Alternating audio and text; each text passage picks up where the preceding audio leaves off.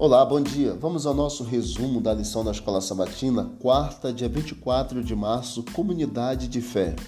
Você viu na lição de ontem os versículos 19 a 21, que nos fala exatamente que os missionários é, israelitas aqui sairiam para as nações vizinhas pregando a mensagem de Deus e falando da glória de Deus.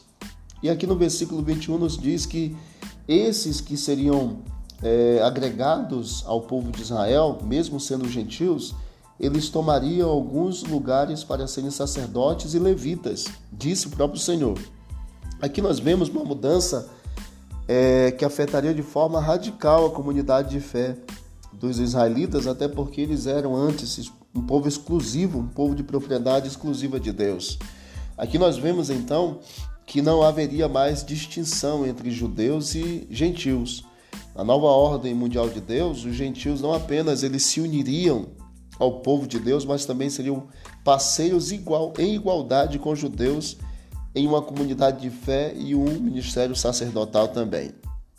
Essa profecia de Isaías 66, 21, ela foi cumprida exatamente no ministério e morte de Estevão. Na verdade, na morte de Estevão, quando ele foi apedrejado e ali ele viu o céu aberto, ele viu o próprio Senhor no céu e ali nós percebemos que houve é, nesse momento é, a perda da exclusividade israelita para a salvação. Paulo, missionário para os gentios, proclamou: Não pode haver judeu nem grego, porque todos vocês são um em Cristo Jesus. E se vocês são de Cristo, são também descendentes de Abraão e herdeiros segundo a promessa. Gálatas 3, 28 e 29. Então, os judeus, eles tinham a, a primazia, porque Deus os havia escolhido para serem um povo de peculiar é, de Deus, um povo de propriedade exclusiva e que deveria proclamar as verdades de Deus às nações. Porém, aqui no capítulo é, 66, 21 nos fala que os gentios se uniriam também e a profecia foi cumprida na morte de Estevão após o seu apedrejamento exatamente o momento que começa de forma bem forte a pregação para os gentios, a expansão missionária no Novo Testamento.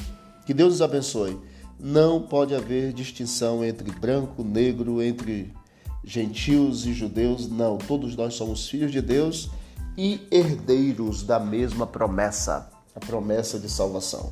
Que Deus abençoe você, a sua família, a nossa vida e nos dê um dia feliz, em nome de Jesus. Vamos orar? Querido Deus, obrigado porque Jesus está voltando, teu povo está se preparando. Prepara-nos e salva-nos, Senhor. Nos ajude na preparação de outros, em nome de Cristo. Amém. Amém. Disse Jesus: Examinai as Escrituras, porque julgaste ter nela a vida eterna, são elas mesmas que testificam de mim.